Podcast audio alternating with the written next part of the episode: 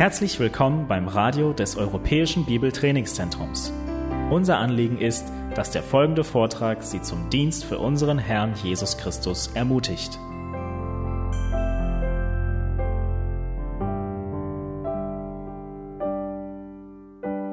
Wir sprechen in diesen Tagen von Sola Scriptura, der erste Vortrag, der letzte Morgen oder der letzte Tag morgen von Soli Deo Gloria.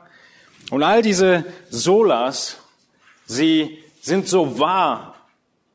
Und doch ist es in manchen Dingen, in der praktischen Umsetzung, hapert es.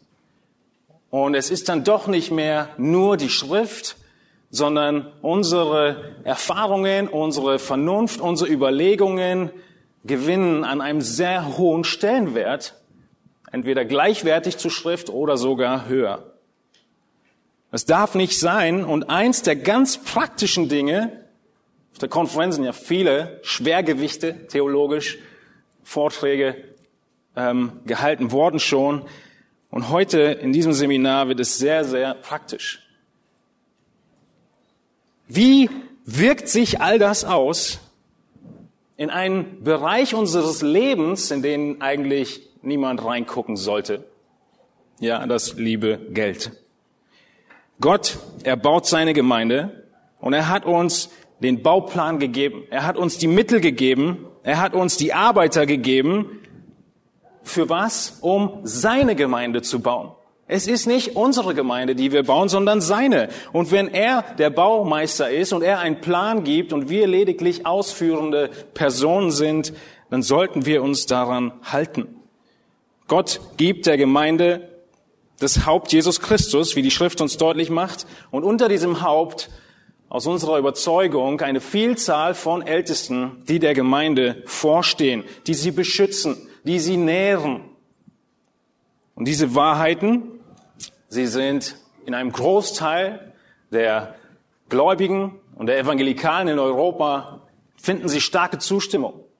Titel wie ähm, biblische Ältestenschaft, was schon in mehrfacher Ausgabe rausgekommen ist von Alexander Strauch, worüber wir sehr froh und dankbar sind, werden gerne angenommen und es ist eins der Standardwerke, wo Strauch auf besondere Weise beleuchtet, wie Gott sich die Leitung seiner Gemeinde gedacht hat. Und doch wird eine Frage selten umgesetzt. Sie ist auch hier mit drin bei Strauch, zehn Seiten, aber die Umsetzung, an der scheitert es oft.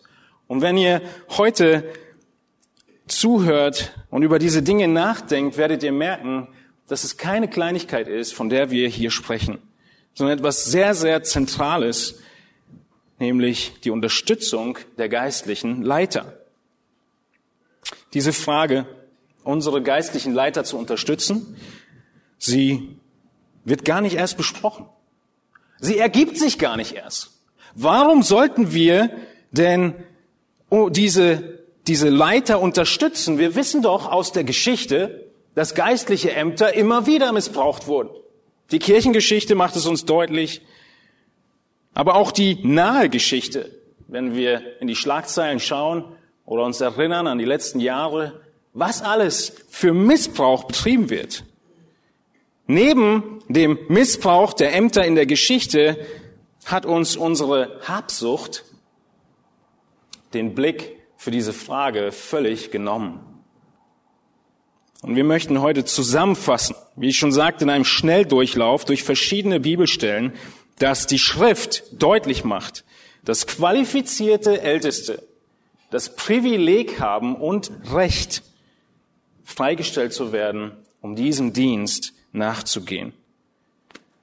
Wenn ihr das, diese Stellen weiter mitnehmt und noch weiter äh, studiert und das Umdenken tatsächlich stattfindet, dann bedeutet es, und das ist das Ende unseres Vortrags heute, dass ihr eure gesamten Finanzen in der Gemeinde auf den Kopf stellt. Nach den Aspekten und nach den Prioritäten, die die Schrift uns gibt. Nach dem Bauplan der Gemeinde Gottes. Die weit verbreitete Sicht in Europa heute ist, dass wir doch aus Fehlern lernen. Jeder weiß, dass die Kirche ihre Ämter missbraucht hat. Wir sprechen nicht über Geld. Über Geld spricht man nicht. Dieses Sprichwort ist so stark verwurzelt, wir benutzen das Sprichwort gar nicht mehr so häufig. Ich höre es nicht so häufig. Das zeigt, wie effektiv es ist. Über Geld spricht man nicht und selbst das Sprichwort spricht man nicht mehr aus. In der Gesellschaft ist es so, in der Gemeinde, die Finanzen sind immer eines der unliebsamsten Themen in jeder Sitzung oder in jedem Bereich, in jedem Projekt.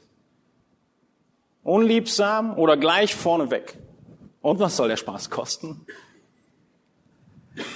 Habsucht macht auch vor der Gemeinde nicht Halt. Und das ist eine der großen Ursachen dafür, dass wir nicht mehr über Geld reden. Ein Skandal folgt dem anderen. Ob Pastoren oder Pfarrer aus den Staatskirchen oder Männer in Leitungsfunktionen freier Gemeinden, sie werden wegen Missbrauch von Geldern angeklagt. Jeder weiß, dass Amtsinhaber der Kirche ihre Rolle auf verschiedene Weise missbraucht haben. Und auch in der Anfangszeit der Gemeinde war dies nicht anders. Männer wurden Älteste zu biblischen Zeiten, um sich zu bereichern. Paulus und Petrus waren mehrfach vor Geldliebe und Habsucht einem ganz klaren Kennzeichen von Irrlehrern. Titus 1, Vers 11, 1. Petrus 5, Vers 3, 2. Petrus 2, 1 bis 3 warnen davor. Und diese Schlussfolgerung, die dann die Gemeinde zieht, ist in ein Extrem zu verfallen, was ich nennen würde die Kultur des Schweigens. Weil es so viel Missbrauch gibt, sprechen wir gar nicht mehr davon.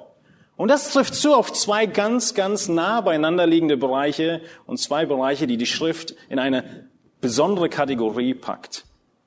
Nämlich sexuelle Sünden. Unsere Welt ist völlig verdreht, aber wir schweigen uns aus. Und die Habsucht. Die Welt ist völlig verdreht und wir schweigen uns aus. Eine Kultur des Schweigens. Schweigen über meine Spende, Schweigen über meine Nöte. Es sei denn, die Nöte betreffen das Gebäude, die Technik oder irgendwelche anderen Anschaffungen. Schweigen über die Notwendigkeit, die Ältesten in der Gemeinde zu unterstützen. Man glaube, so schützt man sie vor Habsucht und der Disqualifikation im Amt als Hirtenältester. Die Mäuler der Ochsen werden verbunden. Die Erfahrung der Kirchengeschichte wird in der Gemeindepraxis schleichend und ohne klares Bewusstsein über das Wort Gottes gestellt. Aber die Reformation beinhaltet zurück zur Schrift. Allein die Schrift und sich der Schrift als Autorität, als einzige Autorität unterzuordnen. Und das Thema spielt an 1 Timotheus 5, Vers 18 an. Du sollst dem Ochsen nicht das Maul verbinden, wenn er drischt. Ist Gott verachtenswert?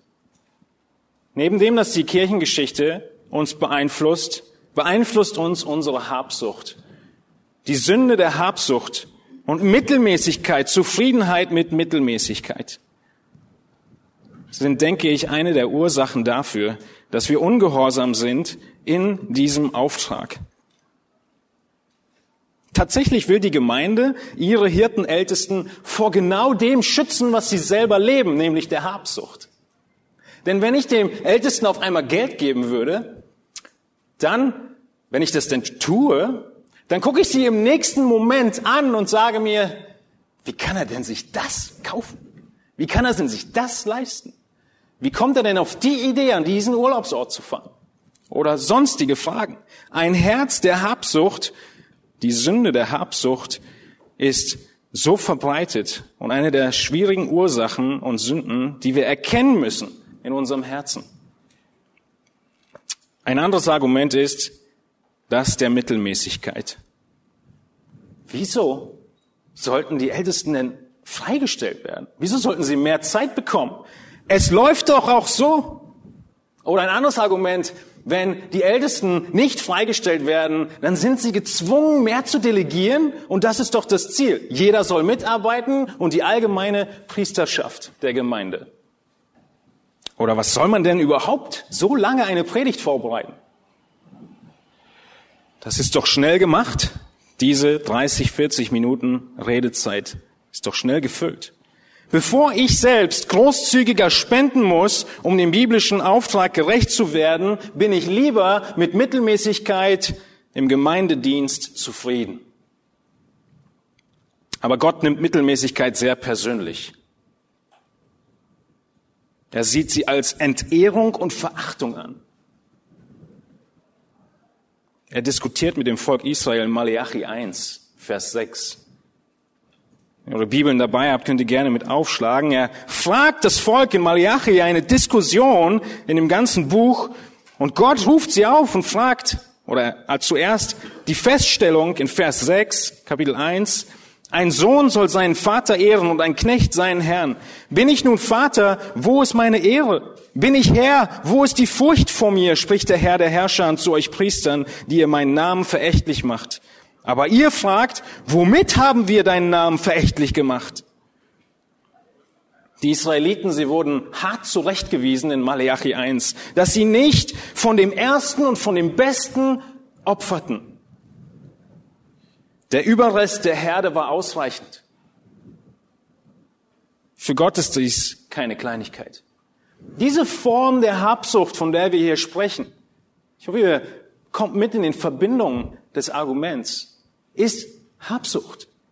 Sie drückt sich darin aus, dass wir Gott nicht das Erste geben.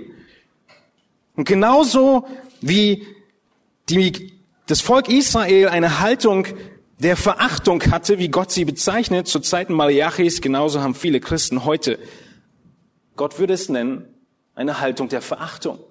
Denn die Spende, sie kommt am Monatsende an die Gemeinde oder in den Klingelbeutel. Am Jahresende ist allgemein bekannt unter allen christlichen Organisationen, dass zum Jahresende du eine Kampagne starten musst und zu Spenden aufrufen musst. Wie schrecklich! Was für ein Zeugnis unserer Gemeinden, dass wir am Jahresende von dem Überbleibsel spenden. Es ist gut, dass wir spenden, versteht mich nicht falsch. Aber die Kampagne sollte im Januar laufen. Im Vertrauen darauf, was ich plane und erbete von Gott an ein Kommen. Die Spende sollte in dem Moment geplant und gegeben werden, wo mein Gehalt aufs Konto kommt. Die Budgets von Gemeinden spiegeln eine Spende von circa 10 Prozent wider. Aber welche 10 Prozent? 10 Prozent von dem Überrest nach allen Fixkosten. Man nennt das Kaufkraft. Nachdem ich alle Fixkosten beglichen habe, auch meine Nahrung und alles, was dazugehört, bleibt ein Budget übrig. Und von diesem Budget in vielen Gemeinden, ich habe zu diesem Thema einige Pastoren befragt und viele Budgets gesehen. Von diesem Überrest sind 10 Prozent in der Gemeindekasse. Das bedeutet unterm Strich ungefähr, wenn du in der Buchhaltung der Gemeinde bist, solltest du kalkulieren mit zwei bis fünf Prozent des Brutto, was in deiner Gegend üblich ist. Eher zwei als fünf. Fünf ist schon eine sehr, sehr gesunde Gemeinde. Wie traurig. Ist Gott verachtenswert? Gott geht hart ins Gericht mit seinem Volk. Andere Motive sind auch, dass man die Spende nicht der Gemeinde geben möchte, weil man ihr nicht vertraut. Ich gebe lieber selber dem einen Bedürftigen hier, dem einen Missionar dort und vertraue der Gemeinde nicht. Das ist ein anderer Aspekt. Aber die Schrift spricht davon, dass fleißig arbeitende geistliche Männer im Lehr- und Hirtendienst Zeit benötigen für diese Arbeit und daher freigestellt werden sollen. Wenn sie das nicht werden, riskiert ihr als Gemeinden die Qualifikation ihres Amtes. Ich bin erst vier Jahre in dem Amt als Ältester und habe sowohl die Freistellung als auch die ehrenamtliche Ältestenschaft gelebt. Und die Monate, in denen die Freistellung knapper war, sind enorm schwierige Monate für die Qualifikation, deinem eigenen Haus gut vorzustehen und die Gemeinde zu führen, zu leiten, zu schützen und zu nähren. In 1. Timotheus 5, Vers 18 kommt zuerst das Verbot. Du sollst dem Ochsen nicht das Maul verbinden. Sei nicht aktiv dagegen, dass die Leiter unterstützt werden. Zuerst das Verbot, dagegen zu sein. Aber dann als nächstes, im zweiten, in der zweiten Illustration, kommt Paulus zu der Verpflichtung der Gemeinde. Denn er sagt, der Arbeiter ist seines Lohnes wert. Das bedeutet, es genügt nicht, wenn du nur sagst und am Ende hier rausgehst und sagst, okay, ich bin nicht mehr dagegen. Okay, dann hast du den Maulkorb schon mal genommen von dem Ochsen. Der nächste Satz, die nächste Illustration ist noch klarer. Der Arbeiter ist seines Lohnes wert. Gleichgültigkeit ist nicht das Ziel, sondern das Pflichtbewusstsein, die Ältesten freizustellen. Niemand von uns diskutiert darüber, ob er die Handwerkerrechnung begleicht oder nicht. Es ist selbstverständlich. Und genau diese Worte wählt Paulus. Der Arbeiter, der Handwerker, da ist es klarer für uns, ist seines Lohnes wert. Es gibt Arbeit und du entlohnst dafür. Du gibst dein Auto in die Werkstatt und du hast auf deiner Rechnung Ersatzteile und Stundenlohn. Genau das ist das Bild und das Prinzip und die Denkweise, die Paulus den Leuten der Gemeinde und Timotheus selbst in Ephesus geben möchte. Wir diskutieren auch nicht mit der Müllabfuhr, für die Rechnung bezahlen oder nicht. Genauso sollten wir uns der Schrift unterordnen und Gehorsam lernen. Das sind verschiedene Sichten in Europa. Was ist Gottes Sicht? Das war eigentlich jetzt die Einleitung. Gottes Sicht und jetzt kommt der Überflug über verschiedene Bibelstellen. Aber sie sind nicht schwer zu verstehen, so wie auch der Ochse und der Arbeiter nicht schwer zu verstehen sind. Und es ist ein Überflug und nicht nur eine Konzentration auf einen Bibeltext, weil ich möchte, dass ihr seht, wie erschlagend das Argument ist. Wie es sich durchzieht durchs ganze Neue Testament und in diesen Stellen das Alte Testament zitiert wird. Jesus beginnt. Umsonst habt ihr empfangen. Wie geht's weiter? umsonst sollt ihr geben.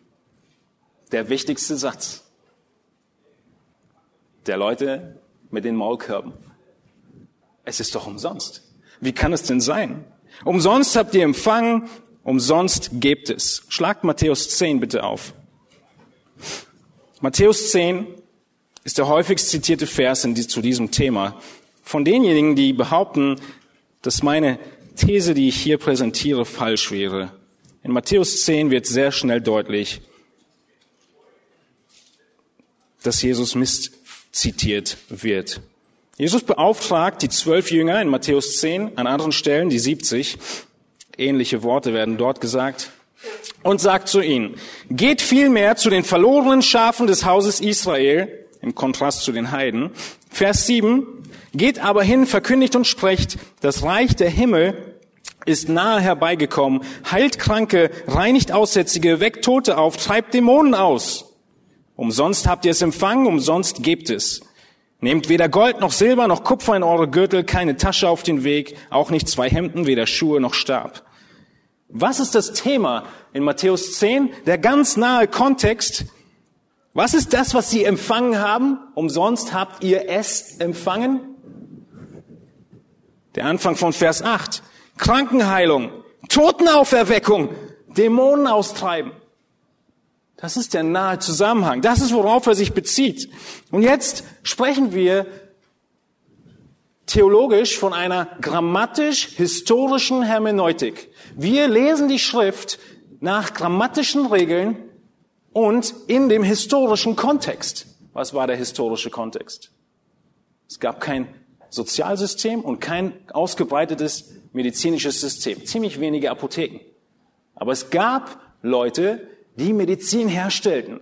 Die waren, die Medizin war heiß begehrt für bestimmte Bereiche und Menschen haben viel gearbeitet und viel erspart, um sich Linderung oder Heilung zu versprechen, wenn sie diese oder jene Medizin kaufen. Ihr erinnert euch vielleicht an die Augensalbe aus Offenbarung. Und so ist es klar dass wenn Jesus den Jüngern die Vollmacht gibt zu heilen, diese Geheilten in all ihrer Verzweiflung und all ihrer Freude zugleich dieses Ersparte, was sie eigentlich für die Medizin aufwenden würden, ihnen geben möchten. Und davor warnt er sie, weil Jesus weiß und das Herz der Jünger kennt. Die Geldliebe und die Habsucht, sie ist so schnell da. Und das verbietet er ihnen, dafür Geld zu nehmen. Aber der Blick in den ganzen Zusammenhang macht deutlich, dass Jesus nicht davon spricht, dass die Jünger nicht versorgt werden. Ganz im Gegenteil. Er lehnt es direkt ab. Worin lehnt er es ab? Er lehnt es ab, dass er sagt, sie dürfen selber kein Gold, Silber, Kupfer mitnehmen.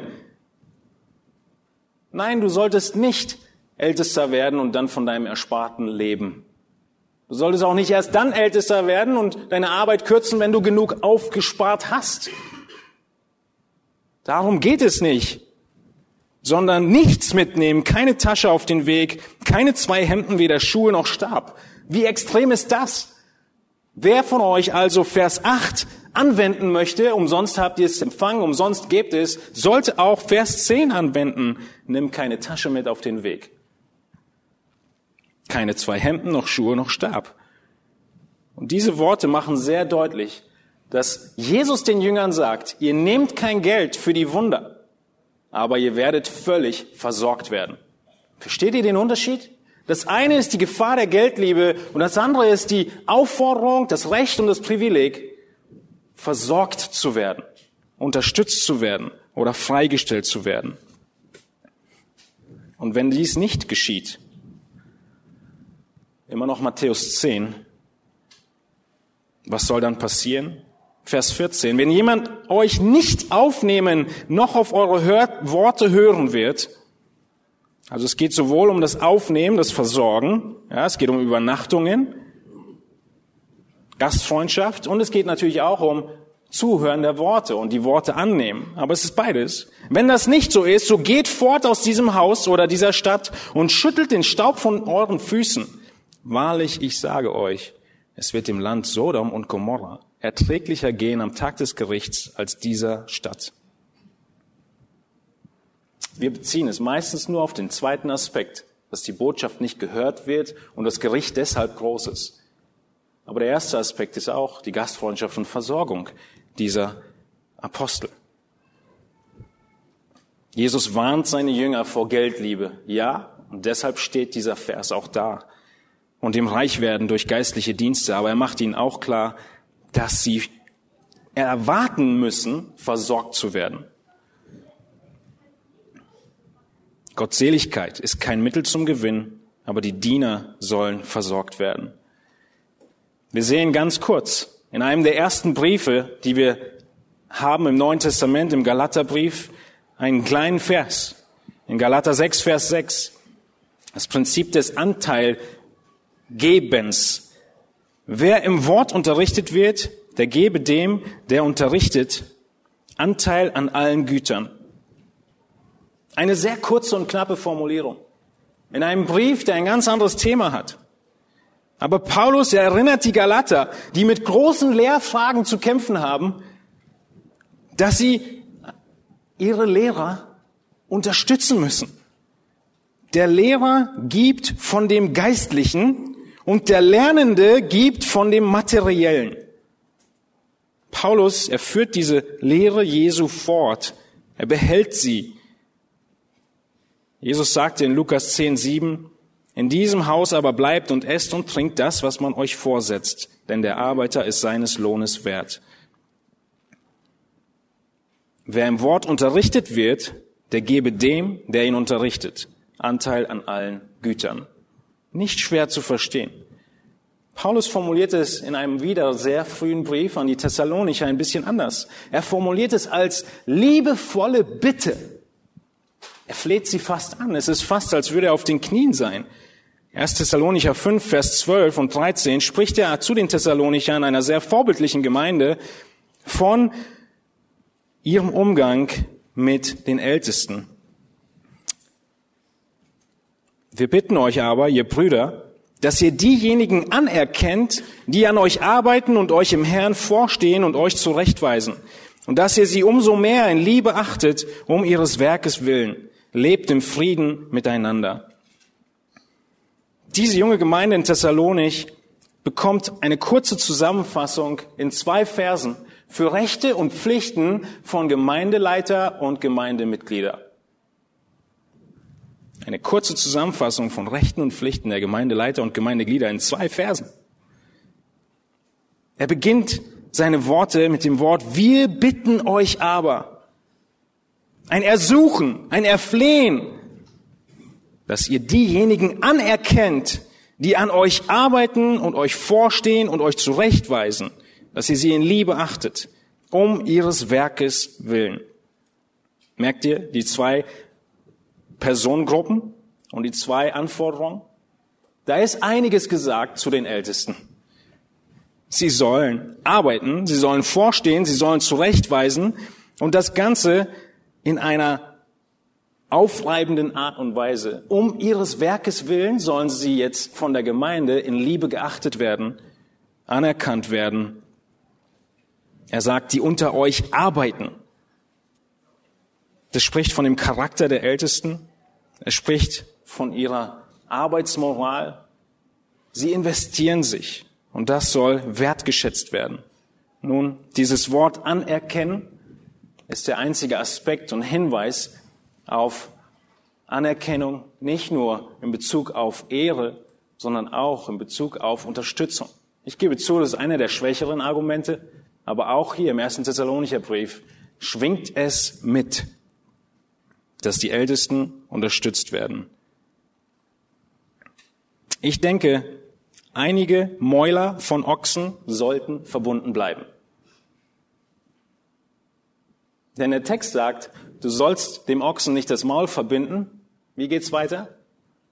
Wenn er drischt. Wir sprechen hier von den qualifizierten, sich hingebenden, arbeitenden Ältesten. Wir sehen es gleich noch ein bisschen genauer. Die ersten Briefe überhaupt beinhalten schon das Unterstützen der geistlichen Leiter. Paulus muss den Korinthern eine Pflicht nahelegen. Wir haben also gesehen, dass es eine Bitte ist, dass es ein Anteil geben ist und dass es hier eine Pflicht ist.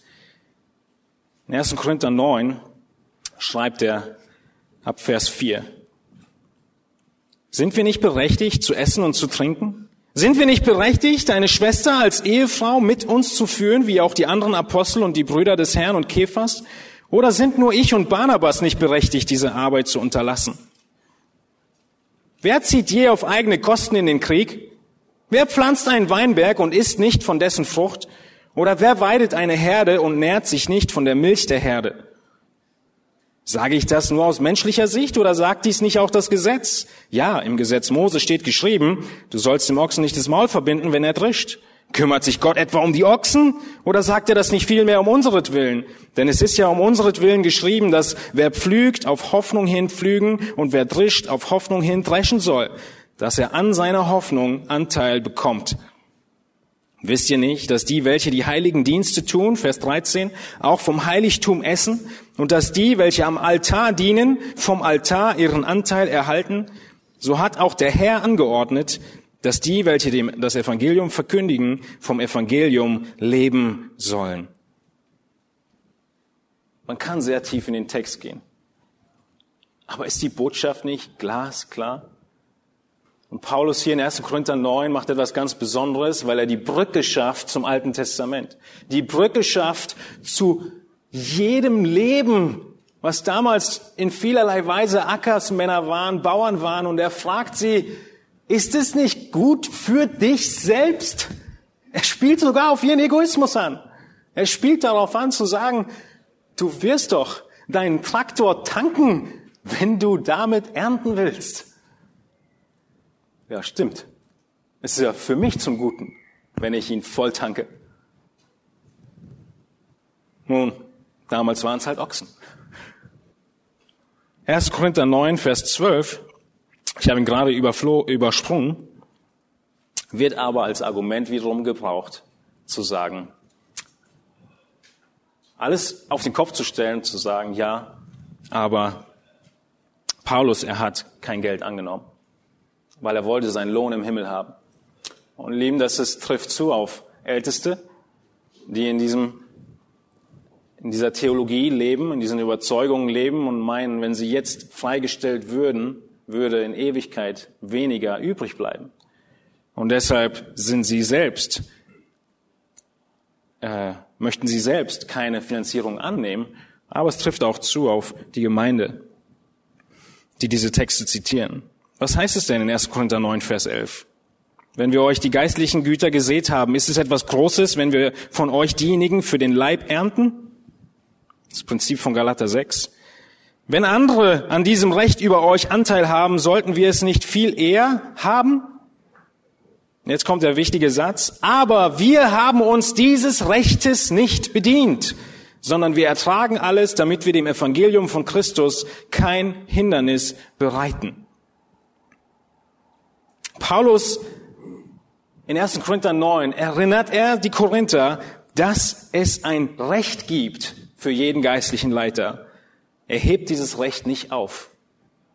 Er entschied sich aber persönlich von den jungen Gläubigen keine Mittel anzunehmen, um seine evangelistischen Bemühungen kein Hindernis zu bereiten. Es stimmt in der Tat, dass Paulus zeitweise sich entschied, nebenberuflich Gemeinde zu gründen. Er arbeitete zeitweise als Zeltmacher. Der erste Korintherbrief, wo Paulus das schreibt, diese Worte hier, dass er sich dieses Rechtes nicht bedient, ist ungefähr 53 bis 55 nach Christus verfasst. Wir lesen in Apostelgeschichte 18, wie das Ganze vonstatten ging, Verse 1 bis 4. Danach aber verließ Paulus Athen und kam nach Korinth. Und dort fand er einen Juden namens Aquila aus Pontus gebürtig, der vor kurzem mit seiner Frau Priscilla aus Italien gekommen war weil Claudius befohlen hatte, dass alle Juden Rom verlassen sollten. Zu diesen ging er, und weil er das gleiche Handwerk hatte, blieb er bei ihnen und arbeitete. Sie waren nämlich von Beruf Zeltmacher. Er hatte aber jeden Sabbat Unterredungen in der Synagoge und überzeugte Juden und Griechen. Der Text ist klar. Er, er, er trifft Zeltmacher. Die Namen sind uns gut bekannt. Sie tun sich zusammen und er arbeitet in dieser Firma mit. Korinth was in Apostelgeschichte 18 und 1. Korinther 9 hier beschrieben wird, war für Paulus eine große Herausforderung. Die Gemeinde dort, die Stadt war eine große Herausforderung. Es war eine besonders boshafte Stadt. Der ganze Brief macht uns das ja auch deutlich. Es war eine von Juden her feindlich gesinnte Stadt. Er musste sehr bedacht und vorsichtig vorgehen. In 1. Korinther 2, Vers 3 sagt er, er predigte in Schwachheit und mit viel Furcht und Zittern gibt verschiedene Auslegungen, warum er so beängstigt ist. Aber der Punkt ist, es ist eine besondere Situation und er muss sehr behutsam vorgehen. Es ist auf verschiedene Weise viel Anfechtung da, so dass Paulus selbst Angst hat und zittert, wenn er predigt. Und das ist der Hintergrund, das ist der Kontext seines Zeltmachens, seines Arbeitens. Er will in keiner Weise dem Evangelium ein Hindernis sein. MacArthur schreibt in dem Buch Die lebendige Gemeinde im Anhang zu dieser Frage, Seite 220, die Unterstützung ist keine Pflicht, sondern ein Recht. In Vers 6 sagt Paulus, oder haben allein ich und Barnabas kein Recht, nicht zu arbeiten. Barnabas und er sorgten durch eigene Arbeit außerhalb der Gemeinde für ihren Lebensunterhalt. Sie hatten ihr Recht aufgegeben, nicht erwerbstätig zu sein. Als geistliche Arbeiter hatten sie das Recht, Unterstützung von der Gemeinde zu empfangen, auch wenn sie sich entschlossen, von diesem Recht keinen Gebrauch zu machen. Sie arbeiteten freiwillig und nicht, weil sie es mussten, denn sie wollten das Evangelium unentgeltlich verkündigen und wollten die Gemeinde nicht mit ihrem Unterhalt belasten. Das Ganze dieser Korintherbrief, an dem Paulus das nochmal sagt, ist 53 nach Christus. Ungefähr 60 nach Christus schreibt Paulus den Philippern. Ich möchte euch das mitgeben, weil die Behauptung im Raum steht, Paulus habe nie Unterstützung angenommen. Er habe immer unentgeltlich gedient. Und jetzt schlagen wir den Philipperbrief auf und sehen dort einige Jahre später dass die Philipper ihn schon mal unterstützt haben, im Jahr 60 und ihn jetzt wieder treu unterstützen. Philippa 4, Vers 10. Ich habe mich aber sehr gefreut im Herrn, dass ihr euch wieder so weit erholt habt, um für mich sorgen zu können. Ihr habt auch sonst daran gedacht, aber wart nicht in der Lage dazu. Paulus ging es also phasenweise wieder, ging also phasenweise wieder seiner Erwerbstätigkeit nach, weil es in der konkreten Situation vor Ort weise war oder weil seine Unterstützung aufgehört hatte. Diese Ausnahmesituationen heben jedoch nicht die Pflicht der Gemeinde auf, ihre Ältesten die Freistellung anzubieten, wenn sie seine Leitungsposition anerkannt haben. Und das sehen wir weiter im 1. Timotheus 5. 1. Timotheus 5, der erste Pastoralbrief, der von Paulus an Timotheus geschickt wird, hat die Aufgabe, dass Timotheus, 1. Timotheus 3, Vers 15, weiß, wie man wandeln soll im Haus Gottes, falls sich Paulus kommen verzögert. Der Timotheusbrief ist eine Zusammenfassung des Bauplanes der Gemeinde. Paulus sagt, Timotheus, du bist jetzt in Ephesus, er ist noch jung, er sagt, hier sind die Eckpunkte, die du unbedingt beachten musst. Die wichtigsten Dinge. Diese wichtigsten Dinge, die Paulus zusammenfasst in diesem Brief, sind, Doppelpunkt, die Abwehr falscher Lehren, die Ermutigung im Kampf des Glaubens stehen zu bleiben, das Gebet für die Rettung von Menschen, das Verhalten von Frauen in der Gemeinde, Merkmale von Ältesten und Diakonen, Beziehungen in der Gemeinde, der Umgang mit den Witwen und Rechte und Pflichten der Ältesten. Wieso gebe ich euch diese Zusammenfassung? Das sind die Bereiche, die Paulus Timotheus mitgibt und sagt, das sind wichtige Dinge, die du beachten musst, falls ich nicht so schnell kommen kann. Zentrale Konzepte für die Leitung der Gemeinde Christi, der Bauplan Jesu Christi. Diese Liste, dieser Brief kann eine Checkliste sein von den wichtigsten Elementen einer gesunden Gemeinde. Und viele von euch, bin ich sicher, stimmen in allen Punkten überein, bis hin bis wir zu den Witwen kommen. Warum? Ich sage nicht, ihr stimmt nicht überein, aber es betrifft uns nicht. Wir haben ein tolles Sozialsystem und diesen Punkt schalten wir ab. Keine Witwe muss in großen Teilen Europas unterstützt werden. Und so ist das der Punkt, an dem wir abschalten. Die falsche Auslegung des restlichen Kapitels beginnt bereits hier. 1. Timotheus 5, Vers 3. Ehre die Witwen, die wirklich Witwen sind. Was soll er tun? Er soll sie ehren. Davon werden sie auch nicht satt. Es gibt kein Sozialsystem.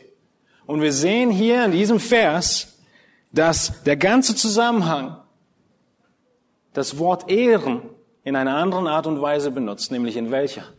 Was braucht die Witwe? Ja, sie braucht Schutz, sie braucht Ehre, Respekt, aber sie braucht Mittel. Und das ist vom Griechischen her eine der sehr möglichen Bedeutungen, aber sie wird hier wenig benutzt oder nicht beschrieben, wenn es nicht sogar eine, die Übersetzung man ändern könnte, ja, unterstütze die Witwen, dann ist es mindestens das Konzept der Unterstützung in der Ehre mit drin. Je nachdem, wie man da exegetisch landet. Aber es ist auf jeden Fall, der ganze Zusammenhang macht deutlich, dass diese Ehre der Witwen finanzielle Versorgung ist. Denn in Vers 8 sagt er weiter, wenn aber jemand für die Seinen, besonders die seine Hausgenossen nicht sorgt, so hat er den Glauben verleugnet und ist schlimmer als ein Ungläubiger. Und es ist klar, dass es von der Versorgung die Rede ist. Dieses Ehren ist also materielles Versorgen. Und genau dasselbe ist dann in 1 Timotheus 5 einige Verse weiter der Fall. Aber mit einem kleinen Zusatz. Die Witwen sollen geehrt werden, die Ältesten sollen die doppelte Ehre bekommen. Und der ganze Zusammenhang macht auf einmal viel mehr Sinn. Da ist ein Betrag an Geld, der an die Witwe geht. Und das ist ein Betrag an Unterstützung, der an die Ältesten geht. Und dann nennt Paulus einen Faktor. Ich möchte es zu bedenken geben. Es ist nicht so, dass man das schwarz auf weiß so einhalten müsste. Es geht ihm darum, dass die Ältesten einen besonderen Lohn bekommen sollen. Sie sollen, lass uns den Text lesen, Vers, Kapitel 5, Vers 17, die Ältesten, die gut vorstehen, sollen doppelter Ehre wert geachtet werden, besonders die, welche im Wort und in der Lehre arbeiten. Vers 18 haben wir mehrfach schon gelesen. Irgendwie stolpern wir darüber und das Wort Ehre springt uns ja auch nicht sofort ins Auge und wir denken gleich an Geld. Und so überlesen wir es und missachten diese Bedeutung. Die nächsten Verse werden aber wieder ganz breit und äh, häufig zugestimmt, nämlich gegen einen Ältesten nimm keine Klage an, außer aufgrund von zwei oder drei Zeugen, die welche sündigen Weise zurecht vor allem, damit sie auch die anderen fürchten. Die Hände liege niemandem schnell auf, mache dich auch nicht fremder Sünden teilhaftig. Merkt ihr, dass Paulus in dem ganzen Zusammenhang von Rechten und Pflichten spricht? Sowohl bei den Witwen hat er Rechte und Pflichten, als auch bei den Ältesten spricht er von Rechten und Pflichten. Von welchen Rechten spricht er? Wie ich schon sagte, benutzt er zwei Illustrationen, um diese Aussage zu begründen, die Ochsen und den Lohn des Arbeiters. Und er teilt die Ältesten hier ein bisschen ein. Er teilt sie ein, erstens in Älteste, das ist eigentlich keine Kategorie, das ist erstmal das Thema, worüber er spricht, und dann diejenigen, die gut vorstehen und diejenigen, die im Wort und der Lehre arbeiten. Es gibt ein bisschen Unterschiede, wie ähm, Ausleger diese Kategorien jetzt einteilen. Aber der Punkt für uns heute ist sehr einfach und klar. Die Ehre gilt den Ältesten. Die finanzielle Zuwendung gilt den Ältesten, besonders denen, die in der Predigt und Lehre arbeiten. Der Text sagt Wort und Lehre. Ihr könnt in Alexander Strauch nachlesen, dass die Bedeutung von diesem Logos hier, den Arbeiten im Wort, ein Synonym ist für das Arbeiten in der Predigt. Ich würde sagen, in der Umsetzung spricht Paulus davon, dass alle das Recht haben, aber wenn es aus verschiedenen Umständen, die es geben kann, nur eine gewisse Möglichkeit gibt, dann beginn bei denen, beginn bei denen, die in Wort und Lehre arbeiten. Aber auch da ist es wichtig, dass wir äh, uns bewusst machen und eine Warnung vor Augen halten. Auch ein Missverständnis, was manchmal aufkommen kann. Wenn es so ist, dass in einer Gemeinde, und es ist sehr wahrscheinlich, einige selber für ihren Lebensunterhalt sorgen und andere von der Gemeinde unterstützt werden, hat dies keinen Einfluss auf die Stellung dieser Männer als Älteste. Lieben, das ist sehr wichtig. Jeder einzelne von ihnen ist völlig gleichwertig Ältester. Und jetzt wieder in Rechten und Pflichten. Was meine ich damit? Es gibt keine Klassen oder Stellungen von Hirtenältesten. Auch wenn, kleiner Einschub, man sehr häufig die Ältesten, die finanziert werden, als Pastoren bezeichnet und die Ältesten, die ehrenamtlich arbeiten, als Älteste bezeichnet, bedeutet das nicht, dass sie unterschiedliche Pflichten, Verantwortung oder Rechte haben. MacArthur schreibt zu diesem Aspekt, jeder Älteste ist dafür verantwortlich, dass die Herde beaufsichtigt, versorgt, ernährt, beschützt und belehrt wird. Und der Zusammenhang hier bei MacArthur ist, dass eben einige unterstützt sind und einige nicht. Jeder Älteste ist verantwortlich. Alle Ältesten zusammen bilden die Leiterschaft und das Vorbild für den Rest der Gemeinde. Alle sind von der Gemeinde eingesetzt und von Gott berufen und zum Hirtendienst ausgesondert worden, so wie es die Bibel definiert. Sie sind zum selben Maß an Hingabe und zum selben Amt berufen. Finanzielle Unterstützung sollte hier keinen Trennstrich ziehen. Jeder Älteste hat die Option, Unterstützung anzunehmen oder selber für seinen Lebensunterhalt zu sorgen, je nachdem, was Gottes Wille für ihn ist. Eine weitere Nebenbemerkung ist, dass diese Ehre der Witwen mit dem Faktor eins und die doppelte Ehre der Ältesten eine Anspielung sein könnte an dieses Prinzip aus dem Alten Testament, dass der Erstgeborene das doppelte Erbe bekommt. Ja, die doppelte Ehre. Und wenn der eine Bruder seinem anderen Bruder das Erstgeburtsrecht verkauft, dann ist da tatsächlich eine Zahl dahinter. Unter anderem. Paulus macht Timotheus unmissverständlich klar, dass wirkliche Witwen materiell unterstützt werden sollen und das Älteste diesen doppelten Lohn erhalten sollen. Ein neuer Aspekt. Zweiter Timotheusbrief. Wir arbeiten uns vor, wir sind bald in Offenbarung. Zweiter Timotheusbrief. Gottes Sicht ist, dass diese Unterstützung notwendig ist, um Diener zuzurüsten. Wieder der gleiche Fall. Jeder von uns stimmt überein mit 2. Timotheus 2, Vers 2. Und was du von mir gehört hast vor vielen Zeugen, das vertraue treuen Menschen an, die fähig sein werden, auch andere zu lehren. Ist das die Aufgabe von Ältesten? Ja. Sie müssen Leute zurüsten. Machen wir die Bibel zu und lesen nicht weiter. Aber nicht heute. Heute lesen wir weiter. Heute lesen wir in Vers 3, du nun erdulde die Widrigkeiten als ein guter Streiter Jesu Christi.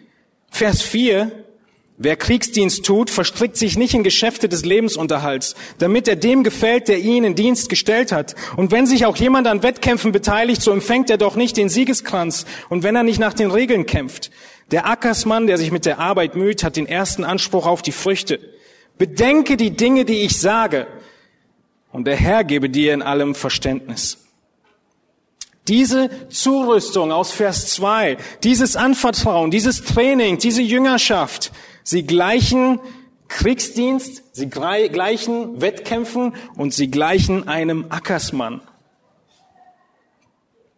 Paulus fordert Timotheus auf, zu denken. Bedenke die Dinge, die ich sage. Das ist der abschließende Vers. Was soll er bedenken? Er soll bedenken. Und das kommt alles im selben Zusammenhang von 2. Timotheus 2, Vers 2. Bedenke, dass genauso wie der Soldat finanziell versorgt werden muss, auch der Diener Christi freigestellt werden muss und sich nicht ablenken lassen darf von den Geschäften zum Lebensunterhalt. Steht es da? Vers 4. Das ist die Motivation und der Hintergrund dieser Freistellung. Und deshalb ist dieses Wort auch so treffend. Er wird freigestellt von der Pflicht und in diesem Text der Ablenkung von seiner Hauptaufgabe des Predigens und Lehrens, des Dienens der Gemeinde. Genauso wie der Sportler sich an die Regeln des Wettkampfes halten muss, so muss auch der Älteste sich in seinem Dienst an die Regeln des Wortes Gottes halten. Er wird Rechenschaft ablegen müssen, Hebräer 13, 17, und er wird ein schweres Gericht empfangen, Jakobus 3, 1. Dazu muss er die Regeln kennen und das Training aufrechterhalten. Das ist das nächste Bild, was er nimmt. Und er sagt ihm, bedenke, denk darüber nach. Das ist deine Aufgabe. Du sollst die nächste Generation zurüsten. Du sollst Widrigkeiten erleiden. Aber denk daran, verstrick dich nicht in die Dinge des Lebensunterhalts. Und ihr merkt, oder? Das ist finanzielle Sprache. Lebensunterhalt. Bedenke, es gibt Regeln, nach denen du diesen Dienst tun musst. Und drittens, bedenke, genauso wie der hart arbeitende Ackersmann nach langer Zeit von der Ernte seiner Arbeit lebt, so muss auch der Älteste von den Gaben der Gläubigen leben dürfen. Bedenke, dass von nichts nichts kommt. Und interessant ist auch dieses Bild des Soldaten. Ab welchem Moment wird der Soldat freigestellt? Ab dem Moment, wo er eingezogen wird. Ihr Lieben, er ist noch nicht völlig ausgebildet. Er wird eingezogen und dann wird er zugerüstet, noch mehr ausgebildet und dann ist er ein Kämpfer auf dem Schlachtfeld. Bedenke, 2. Timotheus 2. Wie sieht die Haltung des Dieners aus? Wir schauen kurz in Philippa 4 rein. Ich glaube, ich muss ein bisschen überspringen. Ich nenne nur die Stellen. Es ist sehr, sehr ähm, offensichtlich nachzuvollziehen. Der Diener selbst, der, der unterstützt wird, er vertraut völlig seinem Gott. Matthäus 6, 33 trachtet zuerst nach dem Reich Gottes. Er übt keinen Druck aus. Philippa 4, Vers 10. Ich habe mich sehr gefreut, dass ihr euch wieder weit, so weit erholt habt, um für mich sorgen zu können. Ihr wart nicht in der Lage dazu. Das ist eine Art und Weise zu reden, wo er sagt, ich weiß, es war nicht möglich. Ich weiß, ihr habt viel gegeben, aber es ging nicht anders. Der Diener, er ist frei von Geldliebe. In diesem Mangel, Vers 11, Philippa 4, Vers 11, sagt Paulus, ich habe gelernt, in der Lage zufrieden zu sein, in der ich mich befinde. Denn ich verstehe mich aufs Armsein, ich verstehe mich aber auch aufs Reichsein. Ich bin mit allem und jedem vertraut, sowohl satt zu sein als auch zu hungern, sowohl Überfluss zu haben als auch Mangel zu leiden. Und hier ist der Vers im richtigen Kontext. Ich vermag alles durch den, der mich stark macht, Christus. Vers 17 nochmal auf andere Weise formuliert. Nicht, dass ich nach der Gabe verlange. Der Diener, der Älteste, der Leiter, er ist frei von Geldliebe und übt keinen Druck aus. Er ist genügsam. Er ist zufrieden und hält genauso gute Predigten, wenn er gehungert hat. Und er ist zufrieden und arbeitet genauso hart mit der Gemeinde, wenn er gerade einen Urlaub hinter sich hat und mehr hat, als er eigentlich bräuchte. Und weder das eine noch das andere ist vollkommen verkehrt. Und nichts hält ihn von dem Dienst ab, weil er nichts anderes tun will. Er ist angetrieben, der Gemeinde zu hüten und zu weiden und zu schützen und zu lehren und zu leiten. Und deshalb ist es verkehrt, wenn ein junger Mann vor mir steht und sagt, die Gemeinde ist verpflichtet, mich Vollzeit anzustellen. Ich habe meine Ausbildung hinter mir, ich kann das und die Texte sprechen davon. Halbzeit kommt für mich nicht in Frage. Und ich sage, einen ganz großen Aspekt davon hast du noch nicht verstanden. Darum geht es nicht. Wir fordern nicht, wir sind frei von Geldliebe, wir üben keinen Druck aus, sondern wir dienen, wir lehren und wir kommen zu dem Aspekt äh, gleich der Rolle der Gemeinde und der Mitglieder. Der letzte Punkt hier an dieser Stelle ist, dass der Diener weiß, dass die größte Frucht bei den Gebenden liegt und deshalb kann er die Mittel ohne Gewissensbisse annehmen. Ihr Lieben, das ist wichtig. Ihr Mitältesten, das ist wichtig für euch. Wenn du Geld annimmst für deinen Dienst in der Gemeinde, dann mach dir bewusst, dass der größte Segen auf den Gebenden liegt. Du brauchst keine Gewissensbisse haben und meinen, sie gucken jetzt dir äh, hin über die Schulter und werden dich richten über alles Mögliche. Paulus spricht davon in Philippa 4, Vers 17, nicht, dass ich nach der Gabe verlange, sondern ich verlange danach. Mein Wunsch ist, dass die Frucht reichlich ausfalle auf eurer Rechnung. Ich habe alles im Überfluss. Ich bin völlig versorgt, seitdem ich eure Gabe empfangen habe. Vers 19. Mein Gott aber wird allen euren Mangel ausfüllen nach seinem Reichtum in Herrlichkeit in Jesus Christus. Es hat hier den Anschein, dass die Philipper so weit gegeben haben, dass sogar ihr eigenes Budget an die Grenzen kommt. Und Paulus wusste das. Und er sagt ihnen, Gott wird euch nicht im Stich lassen. Gott wird euch nicht im Stich lassen. Einige wollen es zu sehr, diese Bedeutung hier in der Exegese auf geistliche Dinge richten, die Gott ausfüllen wird. Ja, das wird er auch tun. Aber ich glaube, es ist ein biblisches Prinzip, auch wenn es nicht eine Pflicht Gottes ist und es nicht immer so ist, aber er segnet selbst materiell. Und das sagt er auch den Jüngern schon. Wer Vater oder Haus oder Kinder verlässt in dieser Weltzeit. Was ist die Rolle der Gemeinde? Die Mitglieder, sie müssen belehrt und aufgerufen werden. Ich kann nicht mehr darauf eingehen, aber ähm, ich glaube, wir haben noch gar nicht viel davon gesprochen. Diese ganzen Seminare werden in Schriftform das Jahr über veröffentlicht werden. Da kann man dann auch weiter das nochmal nachlesen. Ich möchte euch ermutigen, die Kapitel aus Nehemia 8 bis 13 zu studieren in Bezug auf das, was passiert, wenn ein Volk in dem Fall, eine Gruppe von Menschen sich entscheidet, Gott gehorsam zu sein in wichtigen Dingen. Und was interessant und zu bemerken ist in Nehemia, ist, dass er lehrt, dass er aufruft und das Volk reagiert in Bezug auf ganz wichtige Themen. Erstens, sie haben die Leiter nicht mehr unterstützt. Zweitens, sie haben den Sabbat nicht gehalten. Und drittens, sie haben Mischehen zugelassen. Und alle diese drei Dinge, und wieder die anderen zwei, würdet ihr alle zustimmen, aber auch die Leiter gehören dazu. Und dann, wie ihr wisst, reist Nehemia ab und er kommt wieder und sie haben die Unterstützung der Leviten schon wieder aufgehört und er kriegt so einen Hals. Und er holt sie wieder zurück von ihren Äckern und setzt alles wieder ein und sagt in Nehemia 13, Vers 14, Gedenke mir dessen, mein Gott, und tilge die Wohltaten nicht aus, die ich dem Haus meines Gottes und seinen Hütern erwiesen habe. Nehemia macht deutlich und er weiß, wie wichtig das ist.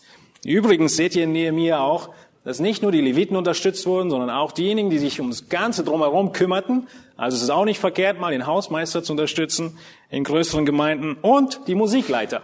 All die findet ihr in Nehemia. Aber das trifft wahrscheinlich nicht so schnell auf jede Gemeinde zu, dass das möglich wird. Ich möchte euch aufrufen, eure geistlichen Leiter zu ermutigen. In Kolosser 4, Vers 17 sagt Paulus der ganzen Gemeinde und sagt dem Archippus, habe Acht auf den Dienst, den du vom Herrn empfangen hast. Die ganze Gemeinde soll dem Pastor, dem Ältesten, der ähm, jetzt die Hauptverantwortung trägt, die ganze Gemeinde soll ihn ermutigen und soll ihm sagen, habe Acht auf den Dienst. Wie tut sie das? Sie tut das unter anderem darin, dass sie ihm deutlich macht, was seine Gaben sind, aber auch deutlich macht, dass sie ihn unterstützen. Diese Ermutigung ist mit drin. Die Mitglieder übernehmen Verantwortung, die Mitglieder äh, beachten die Qualifikationen und sie werden sich sehr freuen darüber. Äh, das sind Prinzipien, die ihr kennt, wenn ihr Nehemiah euch anguckt. Der letzte Aspekt, die Umsetzung, achtet die Qualifikation sehr hoch. Die Zeit hat gar nicht zugelassen. Aber unser Haupttext ist 1 Timotheus 5. Und zwei Kapitel vorher haben wir die Qualifikation für diese Ältesten. Und die müssen beachtet werden. Es geht nicht darum, irgendjemanden zu unterstützen, sondern diese Männer, die qualifiziert sind. Und dasselbe trifft auf Nehemia zu. Ihr habt die Textstelle hier 13, Vers 13. Beachtet aber auch, dass diese Ältesten lernende Älteste sind. In 1 Timotheus 4, Vers 12, ein Kapitel vorher, sagt Paulus zu Timotheus, deine Fortschritte sollen allen offenbar werden. Es ist klar, dass du noch nicht perfekt bist. Du bist Ältester, weil du einen Standard hast, ein Vorbild bist, aber du wirst weiter wachsen. Das heißt, du beginnst nicht mit der Freistellung und Unterstützung der Ältesten, wenn sie perfekt sind oder wenn sie über 60 sind oder was immer, sondern es ist bewusst und es ist klar, dass sie weiter wachsen. Dazu kann auch gehören, dass die Gemeinde Wachstum unterstützt und Schule ähm, möglich macht, Training möglich macht für diesen Ältesten. Wenn ich freigestellter Ältester bin, muss ich mir der Befahr, Gefahren bewusst sein, Malachi 2, eine Warnung an die Priester, Hesekiel 34, die Ältesten, äh, Entschuldigung, die Hirten, die sich selbst weiden und von der Herde nur Profit schlagen und die Gott stark verurteilt. Wenn die Gemeinde Ehre und Versorgung ernst nimmt, dann können wir, so wie wir jede Ausgabe planen und kalkulieren, auch diese Ausgabe planen und kalkulieren. Und so wie jede jeder Moment unseres Lebens ein Moment ist, in dem wir in Risikobereitschaft handeln, so kann es auch hier der Fall sein. Aber es muss gehorsam sein. In Malachi 3, Vers 7, Kontext ist, der Zehnte und Gott zu berauben. Und das, was Malachi hier schreibt, ist ein wichtiges Prinzip Gottes. Er sagt dort dem Volk, kehrt um zu mir, so will ich mich zu euch kehren. Wir lehren das Wort Gottes, wir lehren den Plan Gottes und wir setzen ihn langsam um. Nicht naiv, nicht überstürzt, sondern im Glauben und Vertrauen, im Planen und im Bewusstsein darin, dass ein gewisser Aspekt des Risikos mit darin ist. Warum nicht auch mal eine Sonderspende für notwendige Finanzierung von geistlichen Leitern einsammeln? Warum nur ein Gebäude im Ausland, eine Frischwasserquelle im Entwicklungsland oder die neue Gemeindetechnik? Für eine Sonderspende. Die Dinge sind alle gut. Aber an welchen Kosten willst du sparen, wenn du ein Haus baust?